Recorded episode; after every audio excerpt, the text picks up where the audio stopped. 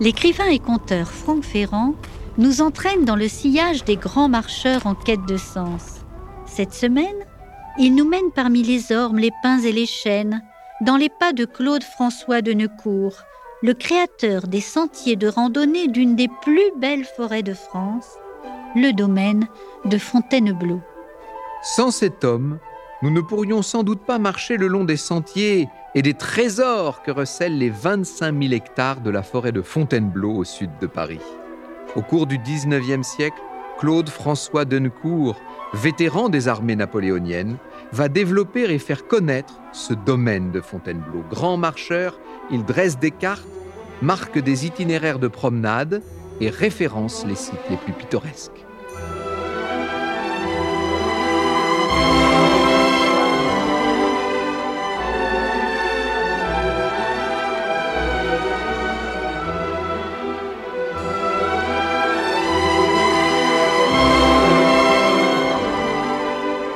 Victor Hugo, Alphonse de Lamartine, Alfred de Musset, Charles Baudelaire, Georges Sand.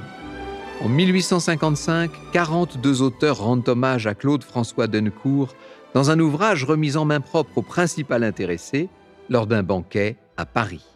Dans ce mélange de textes en l'honneur de Dennecourt, Théophile Gautier, qui est aussi de la partie, écrit Sylvain, que l'on croit mort depuis 2000 ans, existe et nous l'avons retrouvé. Il s'appelle Dennecourt. Si vous interrogez les habitants de Fontainebleau, ils vous répondront que Dennecourt est un bourgeois un peu singulier qui aime à se promener dans la forêt. Et en effet, il n'a pas l'air d'être autre chose. Mais examinez-le de plus près, et vous verrez se dessiner sous la vulgaire face de l'homme la physionomie du dieu sylvestre.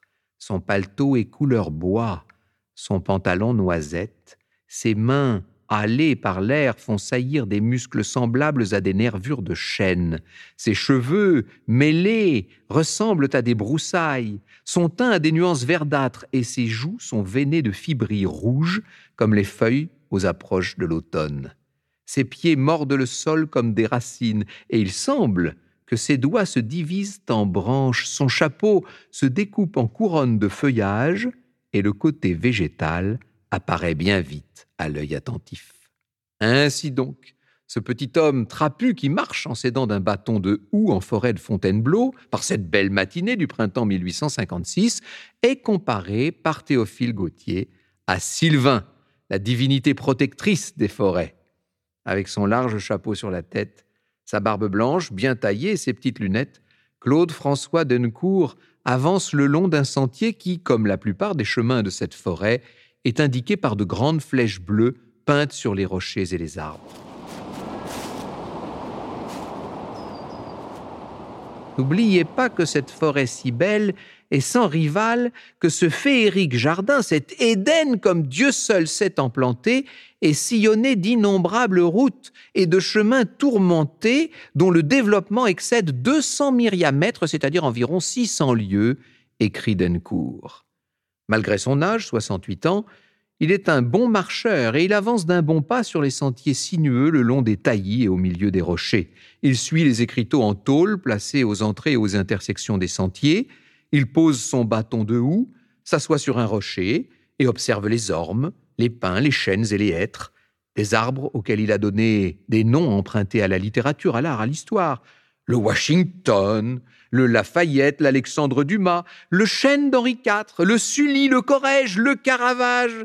Dennecourt reprend sa marche. Il gravit le mont Guérin à 130 mètres d'altitude, puis monte 44 marches. Un peu essoufflé, il accède à une tour en pierre sèche d'environ 5 mètres de haut et ornée d'un drapeau tricolore. Il a lancé une souscription publique pour financer la création de cette tour, appelée le Fort de l'Empereur, car elle a été inaugurée par Napoléon III deux ans et demi plus tôt, le 22 novembre 1853. Duncourt est très fier du résultat. Depuis le haut de cette tour, le point de vue est magnifique. On voit la forêt, la vallée de la Seine. Il fait si beau aujourd'hui que l'on peut voir jusqu'à la plaine de la Brie. Reste quelques instants, puis redescend et reprend son parcours dans cette forêt qu'il arpente depuis plus de vingt ans et dont il a tracé une centaine de kilomètres de sentiers. Je dis bien une centaine de kilomètres. D'ailleurs, bon nombre de visiteurs des lieux, des habitués, le saluent. Dencourt ôte à chaque fois son chapeau, c'est un monsieur poli.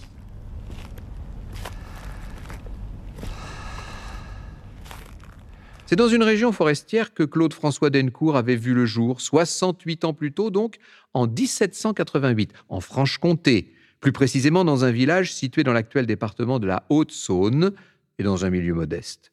Il est né de père inconnu et va souffrir durant son enfance de ce statut d'enfant bâtard. Il ne sait ni lire ni écrire avant l'âge de 20 ans et va s'engager dans l'armée napoléonienne à 21.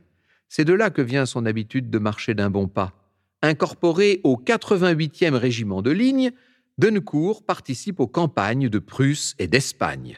Blessé d'un coup de mitraille à la jambe gauche, il a été démobilisé en récompense de services rendus. Il est nommé lieutenant des douanes et affecté dans le secteur de Mayence. Mais quelques mois plus tard, en mai 1813, il se rengage dans l'armée napoléonienne. Nommé caporal puis sergent, il participe à la campagne de France quelques semaines après l'abdication de Napoléon Ier, la première en 1814, Dencourt est réformé et quitte l'armée une seconde fois. Il devient concierge cantinier dans une caserne à Melun, puis à la caserne du bureau de la guerre à Versailles. Il surveille les entrées, les sorties. Révoqué pour ses idées un peu trop républicaines, Dencourt est envoyé occuper le même poste de concierge, mais cette fois à la caserne de Fontainebleau en 1832. Fontainebleau, eh bien c'est là qu'il commence à sillonner le domaine.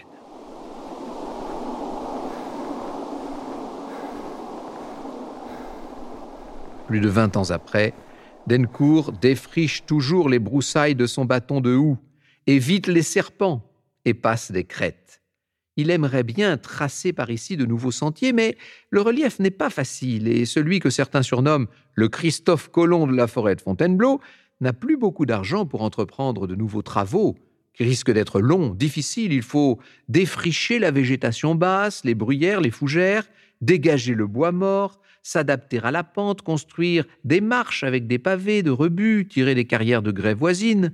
Il se souvient que le sentier qu'il emprunte, juste après être passé devant une mare qu'il a joliment nommée la mare aux fées, ce sentier n'a pas été une mince affaire à aménager. Il a fallu construire des murets en grès pour ne pas que les pluies emportent les sols sableux. En cette fin de matinée, Dencourt continue sa marche.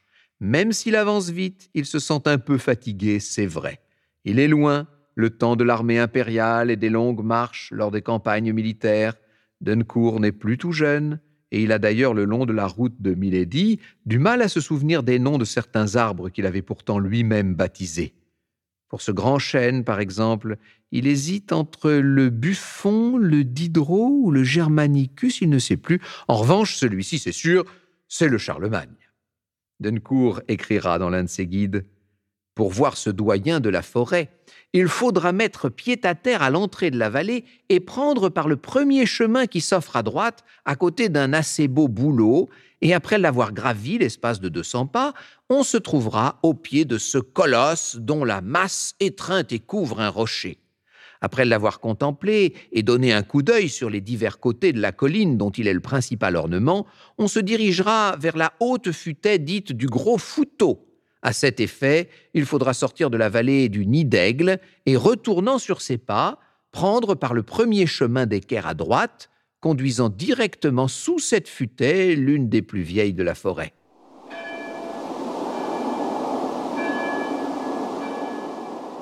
Duncourt n'aurait jamais pensé vivre si longtemps à Fontainebleau et encore moins travailler autant dans cette forêt. Il faut dire que les débuts ont été difficiles pour lui. En 1832, trois mois seulement après son arrivée à Fontainebleau, au poste de concierge au quartier de cavalerie, il est démis de ses fonctions à cause une nouvelle fois de ses idées républicaines. Sans travail, simple rentier, Dencourt tombe dans une sorte de dépression. Et pour s'occuper, se changer les idées, il marche dans la forêt, aménagée par endroits d'allées cavalières et de routes. Fontainebleau est alors fréquenté par des chasseurs, des carriers qui exploitent le grès, des bûcherons, et depuis quelques années, par des peintres paysagistes regroupés en lisière de la forêt autour du village de Barbizon. Les plus célèbres sont messieurs Camille Corot et Théodore Rousseau.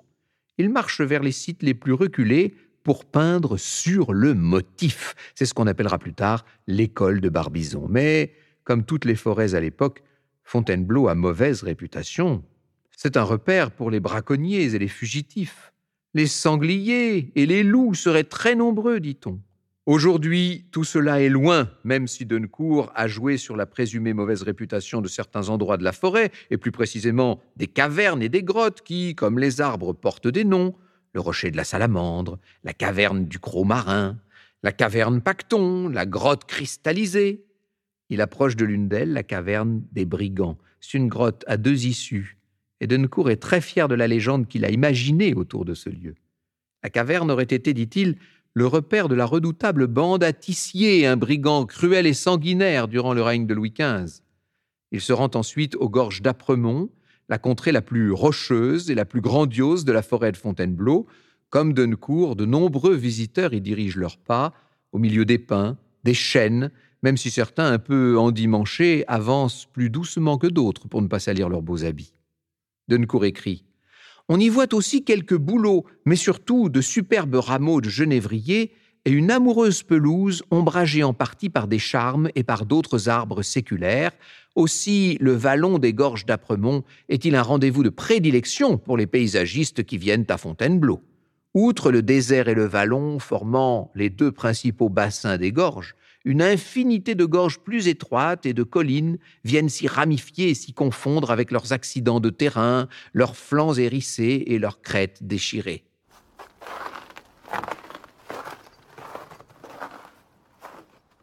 En ce début d'après-midi très agréable, Dencourt arrive à un terre-plein placé devant une fontaine, il descend quelques marches, de l'eau stagne dans un petit réceptacle.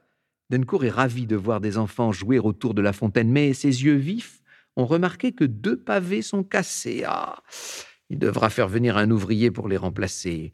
Les tailleurs de pavés et les carriers sont devenus, après tant d'années, des intimes de Dencourt. Ils ont édifié les quatre fontaines que compte désormais la forêt de Fontainebleau. Bref, notre homme poursuit sa marche. Je cite encore le guide du voyageur. Sortant de fouler une pelouse parsemée de quelques fleurs sauvages et embaumée par le serpolet, le voyageur pénétrera au milieu des houx et des genévriers, ou bien encore sous les frais feuillages des hêtres et des charmilles. Puis, à chaque pas, des gradations de perspective, des mouvements de terrain toujours capricieux et toujours de nouveaux rochers, des carrières, des précipices ou des amas de grès semblent avoir été superposés par un bouleversement diluvien.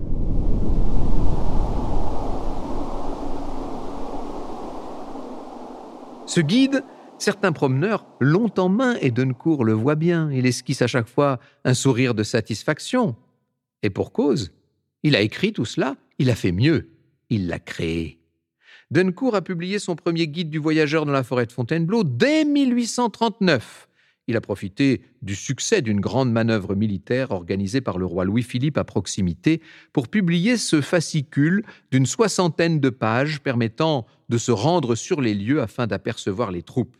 Le guide, pour un franc 25, proposait cinq itinéraires, des circuits en voiture à cheval, mais avec la possibilité à chaque fois de descendre de voiture et de marcher, marcher pour voir vraiment les curiosités de la forêt. Depuis, Dencourt publie chaque année une mise à jour sur la forêt, mais aussi sur le château. La liste des promenades à pied s'allonge. Certaines s'effectuent en deux jours, d'autres en cinq heures ou en trois. Les numéros peints sur les sites les plus pittoresques de la forêt renvoient chaque fois à une explication dans les guides. Les cartes sont de plus en plus précises. Aidé par des botanistes et des géologues, Dencourt est une sorte de chef d'entreprise. Et l'arrivée du chemin de fer avec l'ouverture des lignes de Paris-Fontainebleau-Tonnerre à partir de 1849 va faire ses affaires, puisque le nombre de visiteurs va augmenter dans des proportions folles. Ainsi, Dencourt publie 14 guides entre 1849 et 1854. Le guide du voyageur contient une centaine de pages et son prix de vente est désormais de 4 francs deux fois quand même le salaire journalier d'un ouvrier. Outre les guides, Dencourt vend également des images souvenirs de la forêt, des albums de lithographie couverts de bois de genevrier dont les prix varient de 6 à 14 francs, mais tout cela n'est pas du goût de tout le monde.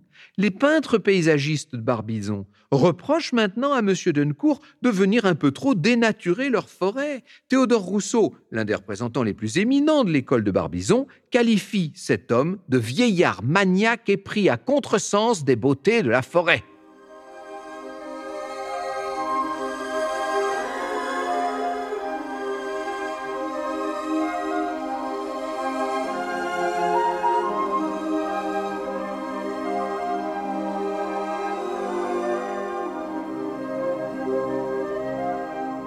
Dencourt poursuit néanmoins sa marche vers un étang. Dans l'eau claire, on peut voir des carpes. Il va rentrer chez lui. Son domicile n'est plus qu'à quelques pas dans la forêt. Il n'a pas vu le temps passer. Dencourt voit encore des promeneurs qui, avant de prendre le train pour Paris, achètent des guides, des gravures, des objets en bois de genévrier. Arrivé chez lui, il verra encore d'autres curieux de la forêt venus visiter le petit musée aménagé avec euh, des plantes, des fleurs, des serpents conservés dans des bocaux. Après avoir consacré quarante ans de sa vie à la forêt de Fontainebleau, celui que Théophile Gautier nous avait comparé d'entrée de jeu au dieu Sylvain mourra en 1875, à 86 ans. Charles Collinet, ancien fonctionnaire des ponts et chaussées, reprendra, il est vrai, le travail de Dencourt. Mais ce ne sera plus du tout la même chose.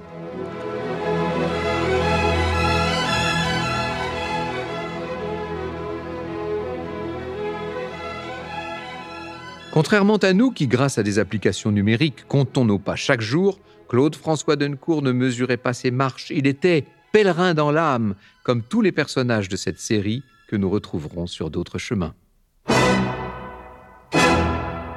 Retrouvez la signature de Franck Ferrand dans les colonnes de l'hebdomadaire Le Pèlerin. Dans le prochain épisode, il vous mènera dans le sillage d'un grand explorateur de la banquise, Jean-Louis Étienne, le premier homme à atteindre le pôle Nord en solitaire au terme d'une marche aussi éprouvante que périlleuse.